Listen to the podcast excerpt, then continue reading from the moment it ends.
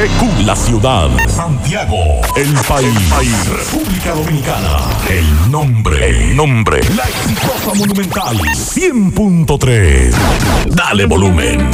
Desde ahora, toda la verdad y solamente la verdad con Maxwell Reyes. Santiago, buenas tardes región, saludos a todos los amigos que sintonizan a esta hora, la verdad, con Maxwell Reyes a través de Monumental 100.3 FM, gracias a todos por la sintonía, gracias por estar ahí. 31 grados centígrados la temperatura a esta hora de la tarde en Santiago de los Caballeros, 10% de probabilidad de lluvia, un 60% de humedad y la sensación térmica es de 35 grados. Sin embargo, la UNAMED pronostica para esta tarde aguaceros, tormentas eléctricas, ráfagas de vientos o de viento hacia algunas localidades del interior del país. Es lo que nos dice la UNAMED. Y es que una onda tropical que se localiza al sur de la porción oriental del país incrementará el contenido de humedad en nuestra masa de aire. Por tanto, se observarán aguaceros mm, en gran parte del país ampliamente aisladas, sobre todo en poblados del este, noreste y la costa sur de la República Dominicana. Em, nos dice la ONAMED que esta tarde continuarán ocurriendo estos aguaceros, principalmente ya entrada en la noche, hacia también el noreste, noroeste, norte y la Corriera Central y mañana se espera que se reduzca el contenido de humedad en la masa de aire que nos cubre, por tanto las precipitaciones se limitarán a aguaceros aislados y posibles tronadas en algunas provincias del noreste, noroeste y la Corriera Central. Para los próximos días, nos dice la ONAMED, regresa el polvo del Sahara, así que se va a mantener un ambiente caluroso y están recomendando desde hoy no exponerse a la radiación solar por tiempo prolongado entre 11 de la mañana y 4 de la tarde. Así que ya lo saben. Y antes de darle las buenas tardes a Miguel Ponce, eh, nuestro compañero, tenemos que hablar del robo de los 37 millones eh, de la Junta Central, la Junta Electoral de Santiago. Hay seis militares bajo investigación, entre ellos un coronel. En breve vamos a estar hablando de ese tema.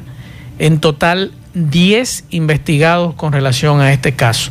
Así que en breve estaremos hablando de ese dinero que supuestamente fue sustraído de la Junta Electoral de Santiago la madrugada del martes. Buenas tardes, Miguel Ponce. Buenas tardes, Mazo Reyes y a todos los radio oyentes. Y como ya tú adelantas de ese caso, también hablaba con el fiscal titular, me dice que se hizo un rastreo hasta con... Aparentemente el dinero no lo sacaron de la Junta.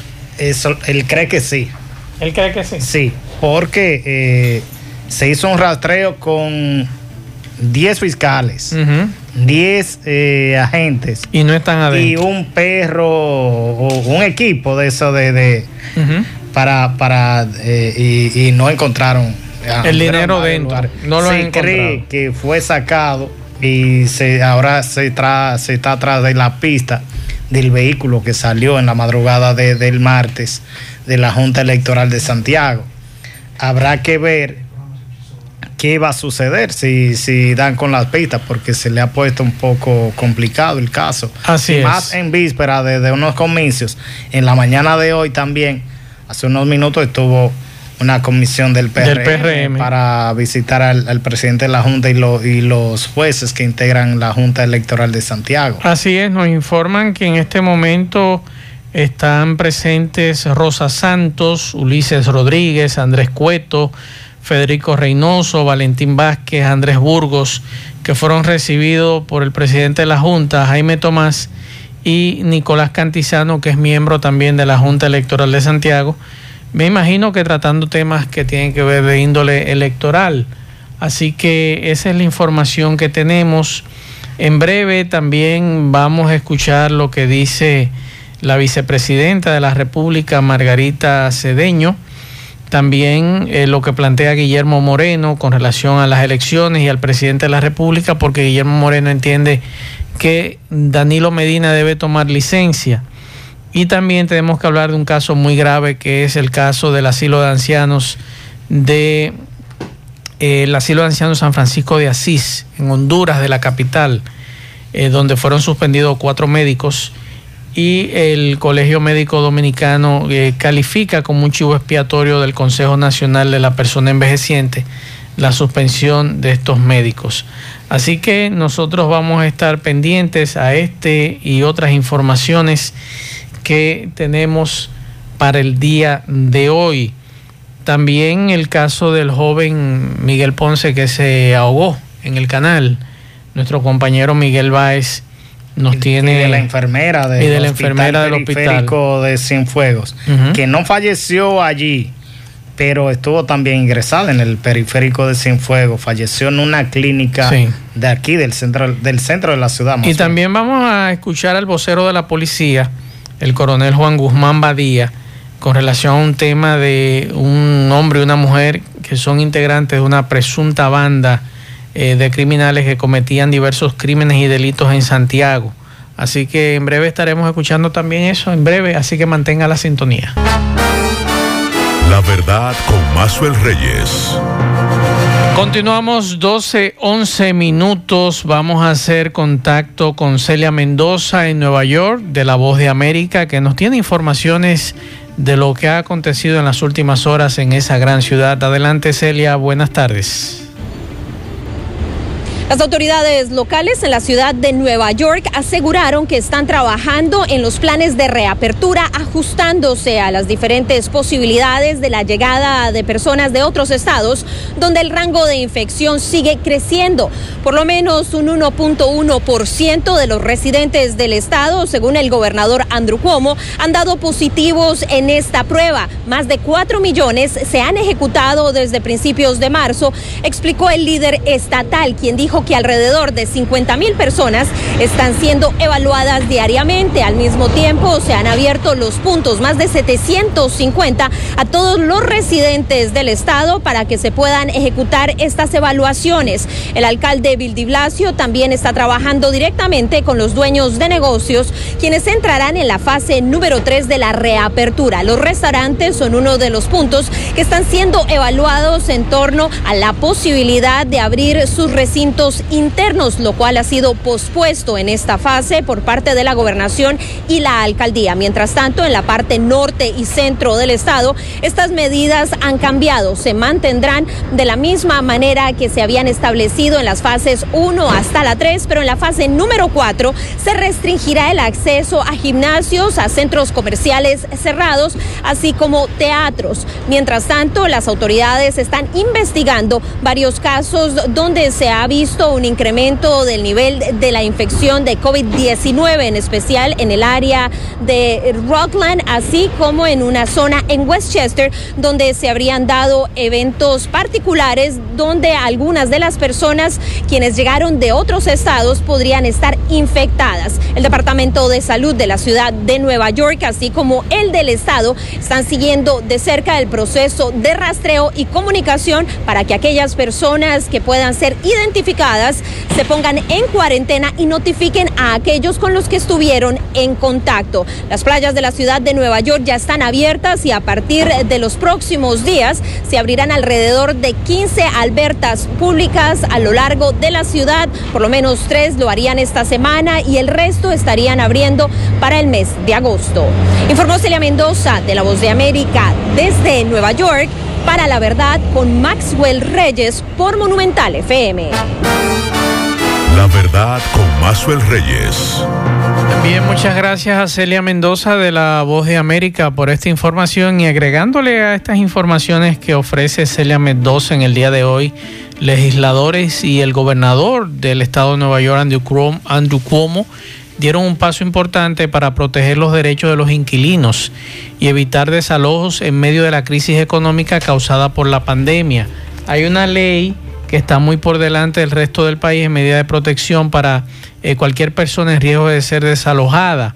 Y esto eh, con la moratoria estatal sobre los desalojos, ahora en vigor, cientos de miles de neoyorquinos pueden aliviar algunas de sus preocupaciones financieras, pero todavía hay muchos a quienes la ley no protege, incluida la población indocumentada, para este grupo, clamar dificultades financieras y calificar para el seguro de desempleo es una prueba que simplemente no tienen. Es la información que nos llega también desde, Nueva York. Atención, Miguel Ponce hoy habló con el fiscal titular de Santiago, el magistrado Núñez, y antes que Miguel nos diga lo que el magistrado le, dijo, nosotros confirmamos eh, con una fuente en Santo Domingo militar que en la segunda brigada de infantería de Santiago, en la fortaleza Fernando Valerio, se encuentran bajo investigación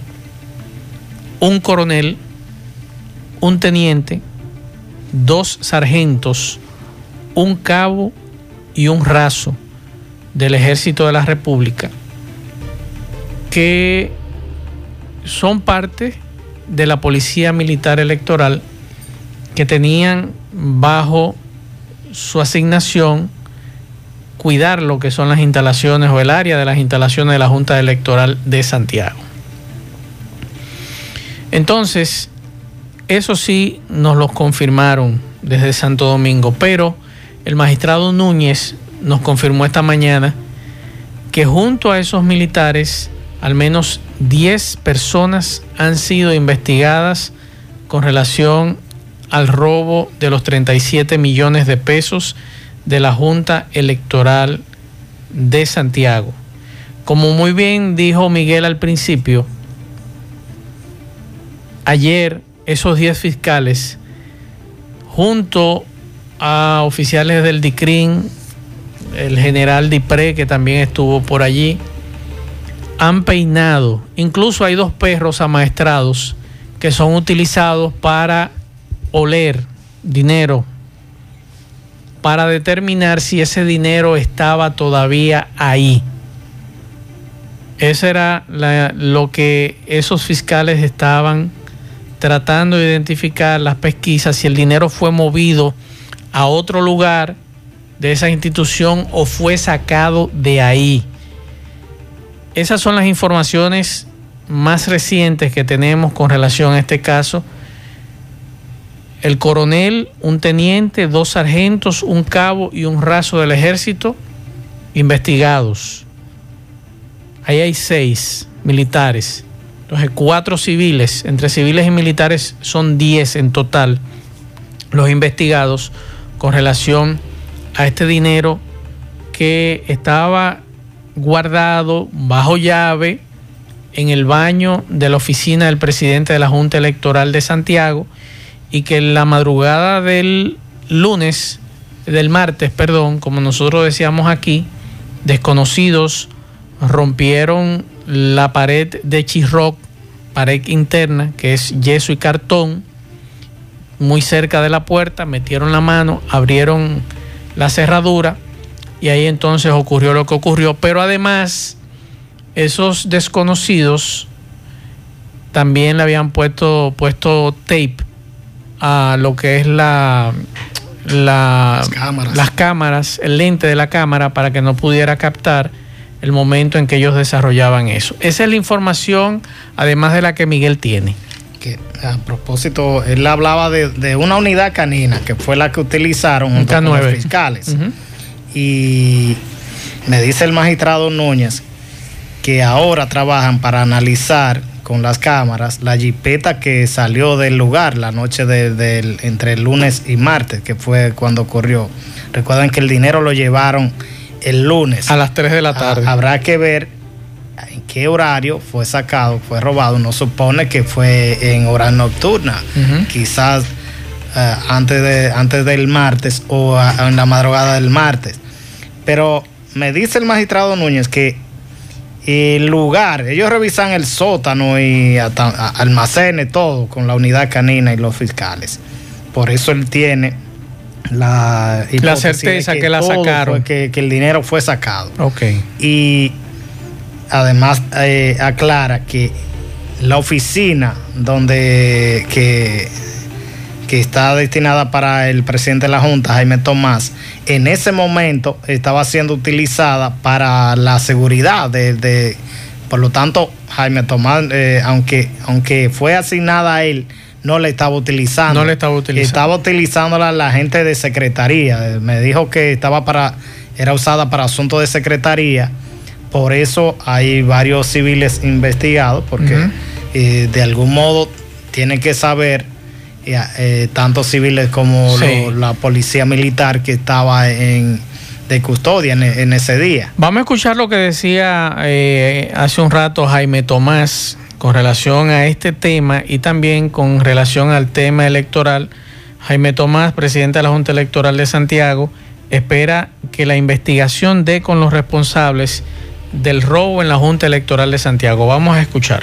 Estamos eh, ya iniciando, comenzamos a las 6 y 30 de la mañana a distribuir los equipos y el material de votación, urnas, boletas y todo el material, llevándolo a los centros de votación para que el eh, sábado los presidentes y secretarios de los colegios ubiquen sus áreas de colegios y estén ahí a partir de las 10 de la mañana eh, para que verifiquen todo el material y ver si falta algo, para que inmediatamente eh, se llame, habrá un, auxiliar eh, para que le digan y ese auxiliar tiene que venir a la Junta a buscar el material faltante, si falta, entendemos que Ese proceso de entrega lo, lo tendremos listo mañana, mañana finalizamos y ya estamos preparados para el proceso de manera que no hay ningún inconveniente.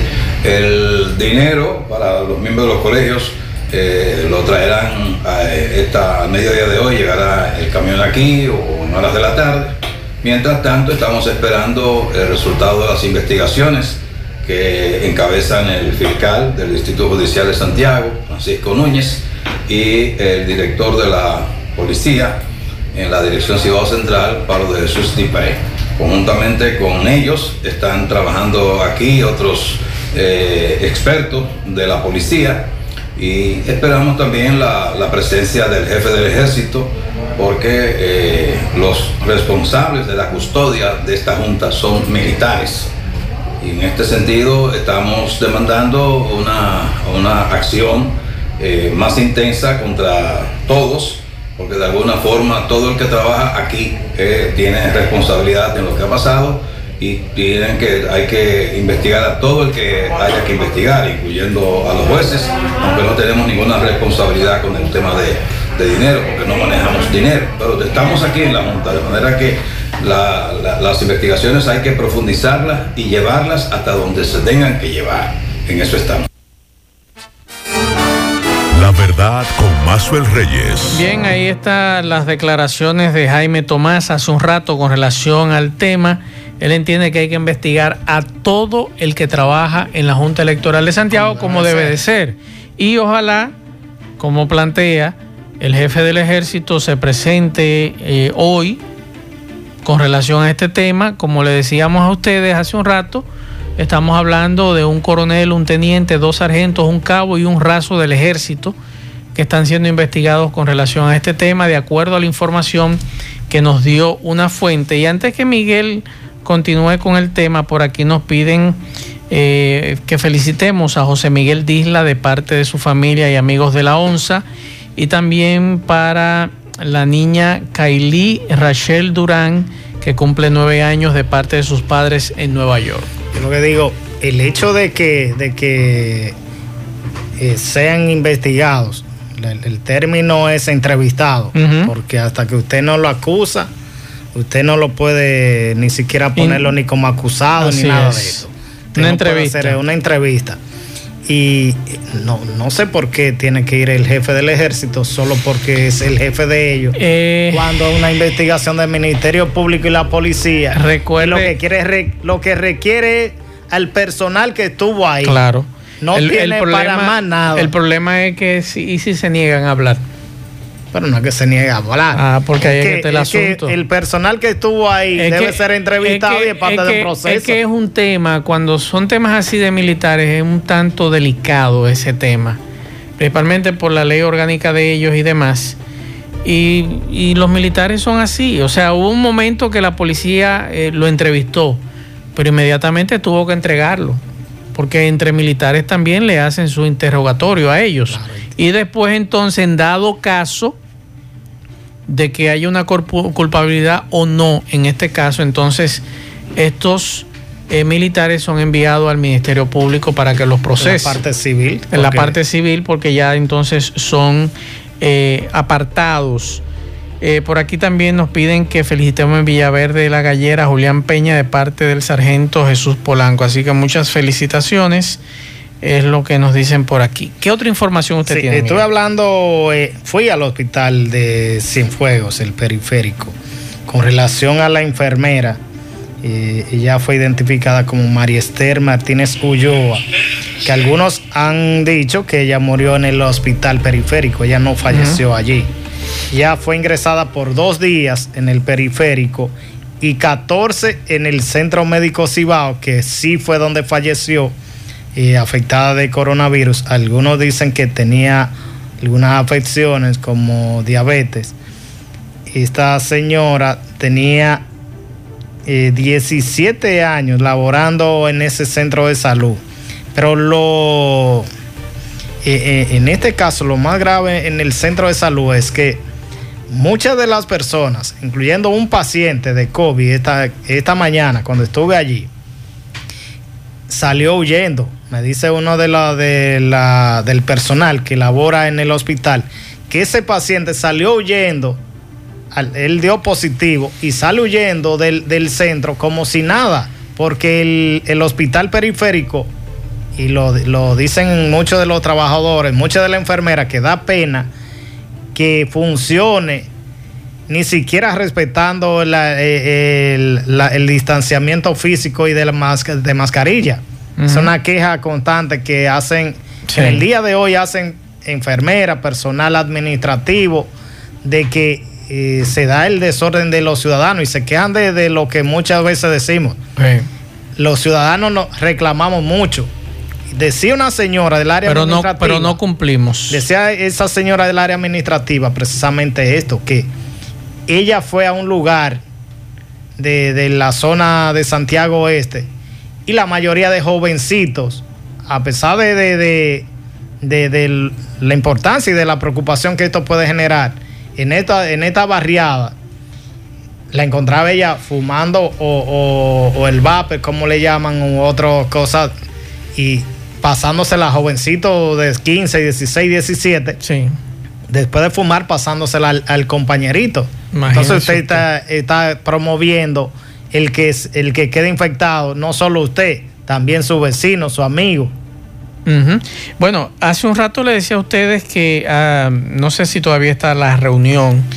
Hoy eh, una comisión del Partido Revolucionario Moderno de aquí de Santiago, el PRM, visitó la Junta Electoral de Santiago.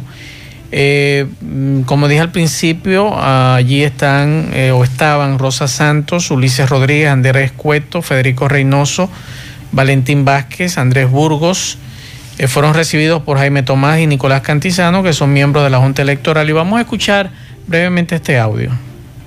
Confío en ustedes per se como, como ciudadanos de valía de aquí de Santiago y le estamos mandando un mensaje a la ciudadanía de que hay confianza en el proceso, de que hay confianza en los actores principales eh, de este proceso y como ustedes siempre nos han dicho a nosotros, señores, es en la mesa que ocurre todo.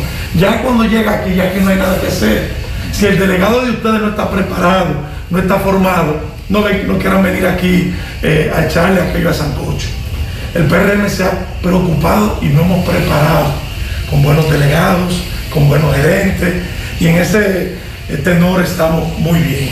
Ahora, con dos hechos que ocurrieron, que a Santiago lo ha preocupado y al liderazgo nacional. Primero lo que fue cuando se robaron el cableado, y incluso yo vine aquí a ser solidario con ustedes y, el partido, que hubo un apagón fruto de, lo que se llevaron, ¿no? del cableado soterrado, que hablábamos que no soportaba más de 300 mil. Luego, ocurrió en esta semana eh, con lo de, los recursos. Lo importante de esto es que las elecciones no están en peligro, que ya la Junta Central Electoral ha dicho los recursos están, eh, el proceso va. Entonces, cuando la ciudadanía nos ve aquí a nosotros, la dirección del partido, siendo solidario con ustedes, certificando nuestro compromiso con la democracia y con la institucionalidad del partido. Eso trae tranquilidad y aseguramos una mayor participación en el proceso. La verdad con Mazuel Reyes. Bueno, continuamos 12.34 minutos. La tarde de hoy trasciende la tragedia que ocurrió en Myanmar. Estamos hablando de un derrumbe en una mina que dejó al menos 160 personas muertas.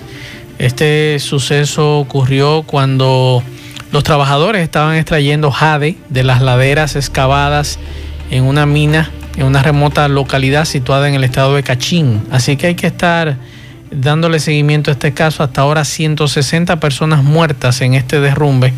Y mientras tanto, vamos a ir a Washington que Natalie Salas Guaiteró de La Voz de América nos tiene la agenda informativa del día de hoy. Adelante Natalie, buenas tardes. Luego de tres años de renegociarse los términos del antiguo Tratado de Comercio entre Estados Unidos, México y Canadá, finalmente entró en vigor el TEMEC. En un comunicado, la Casa Blanca celebró la entrada en vigencia de este tratado y asegura que significará un crecimiento económico más fuerte y más empleos para los trabajadores y agricultores estadounidenses. De igual forma, el documento confirma la visita del presidente Andrés Manuel López Obrador para reunirse con su homólogo estadounidense Donald Trump el próximo 8 de julio para hablar sobre comercio, salud y otros temas. Hasta el momento la Casa Blanca no ha señalado si se espera la participación o la visita del primer ministro canadiense Justin Trudeau. Este acuerdo entra en vigor justo en un momento de crisis económica mundial por la pandemia de COVID-19, por lo que el Fondo Monetario Internacional incluso ha pronosticado un descenso del 12% en el comercio internacional. Y precisamente en materia de la pandemia de coronavirus, ya la Universidad Johns Hopkins da cuenta de más de 2.686.000 casos confirmados y las muertes superan las 128 mil aquí en la Unión Americana. El repunte de contagios en gran parte del país hace volver las esperanzas hacia una vacuna. Y aunque algunas autoridades en materia de salud consideran que la misma no se va a lograr en un corto plazo, el prototipo que está desarrollando en este momento la compañía farmacéutica estadounidense Pfizer y la compañía alemana de biotecnología BioNTech ha arrojado resultados positivos en las primeras pruebas realizadas. Esto según lo señalaron ambas compañías.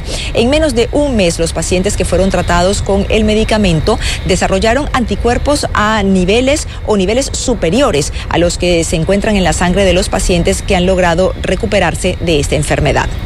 Desde Washington les informó Natalí Salas Guaitero de La Voz de América para La Verdad con Maxwell Reyes por Monumental FM.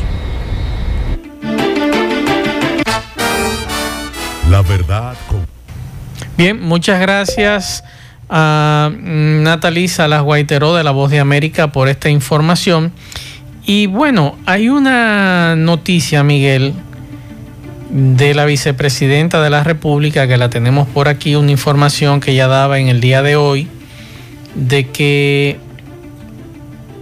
ella dice que hay una coalición que incluye periodistas de larga trayectoria, en torno a que necesaria y obligatoriamente tiene que haber un cambio, sacar al PLD a la buena o a la mala, y así no se hace periodismo, dice eh, la vicepresidenta Margarita Cedeño, y que hace, más, hace falta más responsabilidad.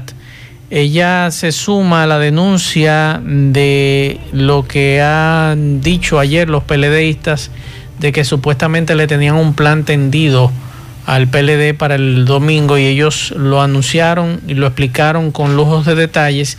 Incluso a la vicepresidenta le preguntaron que quiénes eran esos periodistas, que si podía dar el nombre. Estaba bastante cerca. y dice ella que no, que, que la OEA tiene los datos ya. Eh, vamos a escuchar lo que, dice, lo que decía Margarita esta mañana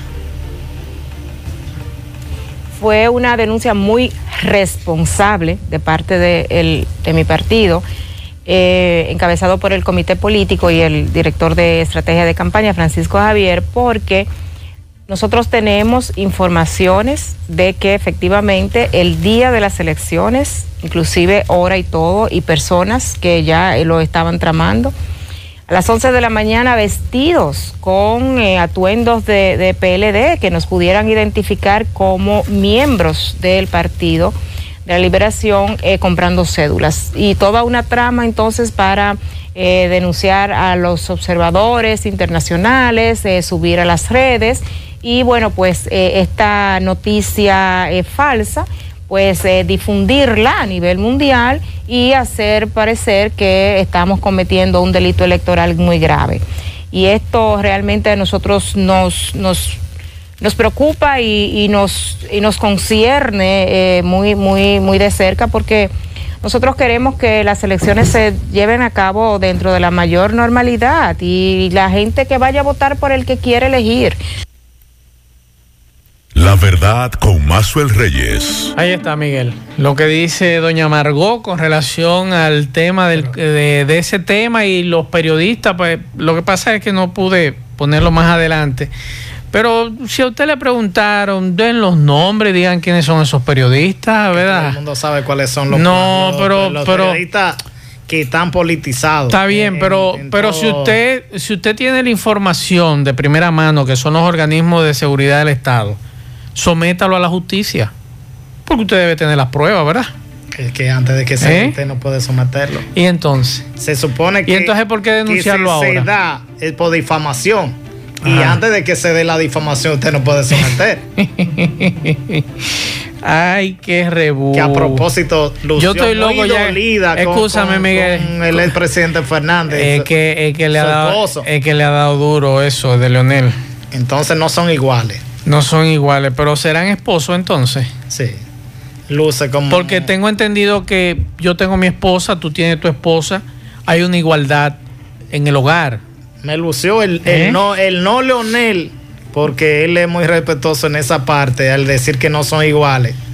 Y además que no escuchó bien tampoco lo de las habichuelas. Sí, como que, que la, la situación entre ellos la, para mí que fue, para mí que Margot lo que se siente es burlada.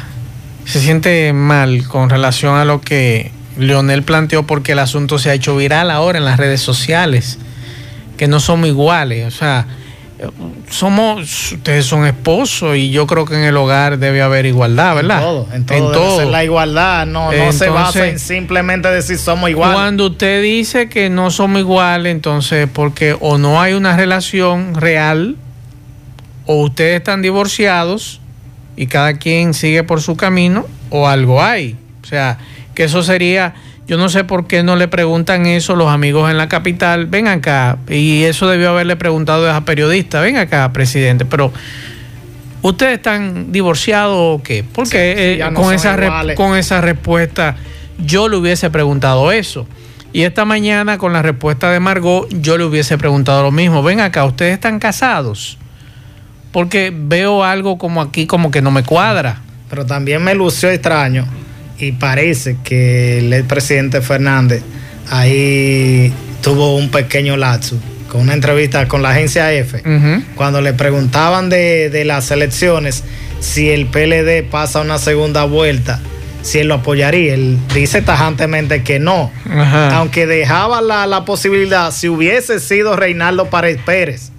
Y en un momento, cuando le preguntaron del caso de Gonzalo Castillo visitando un brujo, dice nosotros no somos así, pero ya usted no es nosotros. Ya usted, ya usted Fuerza del Pueblo, ya no es PLD, a menos que en el futuro pueda, pueda darse entonces su regreso. Que me aclaren esa situación eh, con todo respeto, la vicepresidenta de la República y el expresidente Fernández, si están casados o no, porque yo veo esto como medio extraño, ¿tú me entiendes? O sea, yo, yo personalmente o, él. Primero con la respuesta que él dio y segundo con, la con, con, lo que él dijo y luego con la respuesta que ha dado Margot. Puede darse lo mismo que el presidente Fernández en el 96 hizo, cuando habló de la obra de George Orwell, Rebelión en la Granja. Sí. Él hablaba de, de, cómo se rebelan los animales contra el señor John. Y entonces luego ya los iguales no eran tan iguales aparentemente ya él se le olvidó lo de la obra que él mismo planteó en ese tiempo. Qué cosa. Deme los datos de los infectados que son bastantes en el día de hoy de coronavirus. El Ministerio de Salud Pública informó en el, en el boletín de hoy de 810, 810 nuevos casos para con 11 defunciones. En total llegan a 765 muertes por coronavirus, recuperados 18.141, casos activos 15.291, descartados 122.848, con una tasa de letalidad de 2.24 y de positividad de, de 22.11, es decir, que ha aumentado considerablemente de 18.30 que estuvo hace dos semanas se ha colocado en 22.11 la tasa de positividad. En el caso de Santiago hubo un deceso por coronavirus y está en 105. hubo 56 nuevos positivos sí. para un total de 2.451 casos acumulados. Bueno, Guillermo Moreno en el día de hoy, que es candidato presidencial de Alianza País, se reunió eh, con la misión de observadores de la OEA, a la que planteó su inquietud por la participación de Danilo Medina en campaña política a favor de Gonzalo Castillo. Vamos a escuchar lo que decía hace un rato Guillermo Moreno. Efectivamente, acabamos de, tener una reunión con la misión de la OEA en la cual le pusimos eh, de viva voz muchas de las situaciones que hemos estado enfrentando en este complejo e inédito proceso electoral. En primer lugar, la gran inequidad que se ha, con el que se ha desarrollado, eh, el uso abusivo de recursos del Estado, eh, la presencia de funcionarios eh, en medio de la campaña incluyendo el propio presidente de la República, interviniendo en favor de su candidato oficial y que la Junta Central Electoral no le haya exigido, solicitado que tome licencia eh, para intervenir en la forma en que lo está haciendo. Sobre todo, intervenir en una forma tan agresiva que lo que ha ido es contribuyendo a crispar más los ánimos en este proceso electoral. Presidente que sale a la opinión pública a decir que hay que defender hasta con su vida el voto y que no quiere eh, señoritos en el proceso electoral, entonces eh, son declaraciones que viniendo precisamente del jefe del Estado, que es a su vez el jefe de la facción del candidato oficial, son situaciones que subjetivamente eh, influyen, en, contribuyen a la crispación en el propio proceso electoral.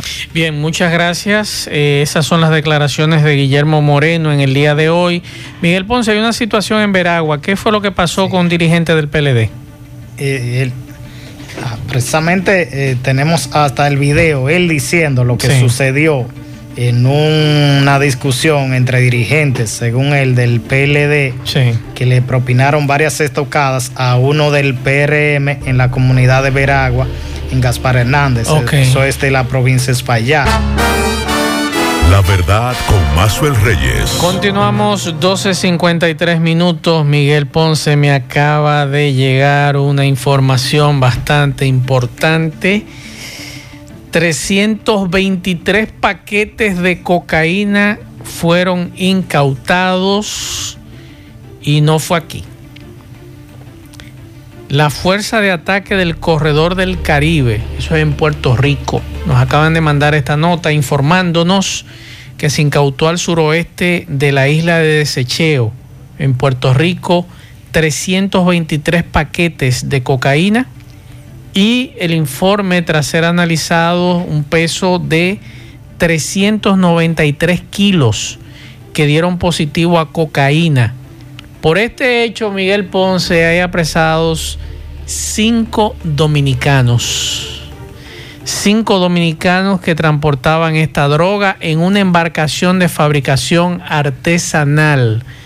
Dígase, una yola. Una yolita. Una yola y esta operación es fruto de la colaboración con la Fuerza de Ataque del Corredor del Caribe, la CSSF, eh, por sus siglas en inglés, que opera en esa área, y se coordina acciones con la DEA, con las autoridades en Puerto Rico, a fin de establecer si la droga había salido desde Puerto Rico o desde la República Dominicana.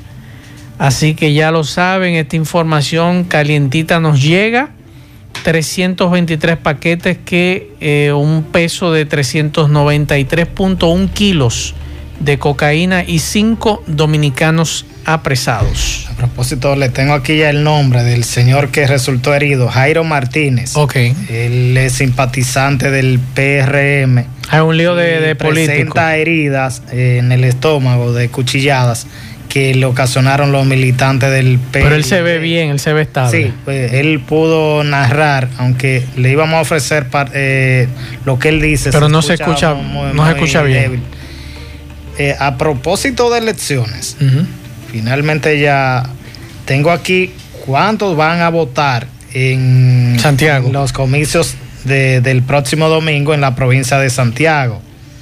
Son 700 mil en el caso de la, provincia, de Santiago y en el municipio 500 mil y, algo. Tengo aquí específicamente porque el vocero de la de la Junta me lo había facilitado durante, durante el fin de semana. Son 1.187 los colegios, 750.504 los electores en la provincia y 530.287 los que votan en el municipio cabecera de Santiago de los Caballeros. Al final, ya para despedirnos, vamos a escuchar a Waldo Ariel Suero y a la presidenta de la regional del distrito, Yocasta Lara muy indignados con relación al caso del asilo de ancianos San Francisco de Asís, en Honduras, de la capital, que como decía ayer, conozco muy bien ese lugar.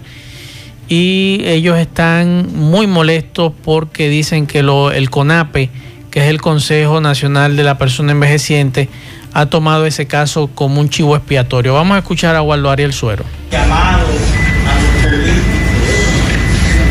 comenzando por el presidente de la República que no continúen violando el distanciamiento social, políticos que se la mascarilla a la hora de lanzar un discurso. Hemos visto al presidente de la República con la mascarilla en la barbilla. Hemos visto miles de personas alrededor del presidente de la República y otros políticos incluso sin mascarilla temor del Colegio Médico Dominicano que después que pasen las elecciones este domingo existe un rebrote. Ciertamente es así. Hay un marcado número de pacientes ingresados, sobre todo en Santo Domingo y en Santiago. en, la semana, en la semana pasada y esta semana, conseguir una cama en intensivo era extremadamente difícil. Se ha tenido que aumentar el número de camas. Hay más de 200 pacientes internados en graves. Ahí se refirió Waldo con relación al tema del coronavirus, pero vamos a escuchar entonces a Yocasta Lara que sí se refiere al tema del asilo de ancianos. El gobierno dominicano plantea la destitución urgente de la directora del CONAPE, licenciada Natalie María Hernández, porque esta ha demostrado no tener la capacidad gerencial para estar al frente de una institución tan delicada como la que ella preside. La conflictiva directora de CONAPE ha sido recurrente en sus errores cometidos al frente Lo mismo sucedió recientemente en el hogar de ancianos Inmaculada Concepción de... Bien, ahí lo dejamos porque ya eh, tenemos el tiempo encima. Gracias a todos por la sintonía. A las 5 nos juntamos con José Gutiérrez, eh, Pablo Aguilera en la tarde. Buen provecho a todos. Nos vemos.